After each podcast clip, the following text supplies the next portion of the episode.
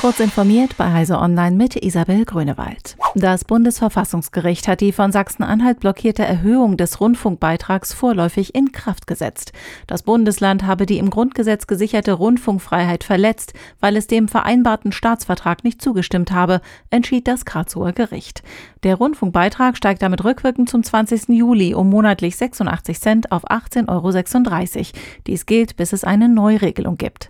In Zeiten vermehrten komplexen Informations Informationsaufkommens einerseits und von einseitigen Darstellungen, Filterblasen, Fake News und Deepfakes andererseits wachse die Bedeutung des beitragsfinanzierten öffentlich-rechtlichen Rundfunks, erläutert das Gericht.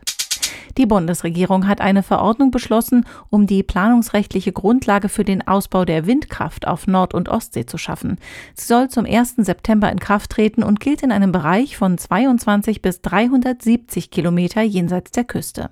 Laut dem Bundesverband der Windparkbetreiber Offshore geht der neue maritime Raumordnungsplan in die richtige Richtung. Zielkonflikte zwischen den unterschiedlichen Nutzungsarten würden angemessen berücksichtigt, ohne dabei die gemeinsamen Klimaschutzziele aus den Augen zu verlieren. Umweltverbände hatten dagegen kritisiert, der Naturschutz komme beim geplanten Ausbau der wirtschaftlichen Nutzung von Nord- und Ostsee zu kurz. Alle Zähler für die verbrauchsabhängige Messung der Heiz- und Warmwasserkosten sowie Erfassungsgeräte wie Heizkostenverteiler müssen bis Ende 2026 aus der Ferne per Funk ablesbar sein.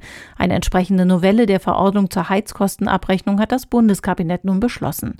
Für Geräte, die seit dem 25. Oktober 2020 neu installiert werden, gilt diese Auflage bereits. Davor eingebaute Teile müssen nun bis zum Ablauf der neuen Frist nachgerüstet oder ersetzt werden. Facebook, Twitter, Instagram, YouTube und TikTok versagen weitgehend im Kampf gegen Hass und Hetze gegenüber Juden.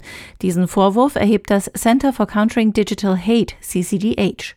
Laut dessen Studie Schutzversagen haben die fünf Betreiber durchschnittlich bei 84 Prozent der ihnen gemeldeten Beiträge mit antisemitischen Verschwörungen, Extremismus und Beschimpfungen nichts unternommen. Das CCDH fordert gesetzgeberische Schritte. Den Netzwerkbetreibern müssten finanzielle Sanktionen drohen, Redaktion, wenn sie die Inhaltemoderation nicht verbesserten. Diese und weitere aktuelle Nachrichten finden Sie ausführlich auf heise.de.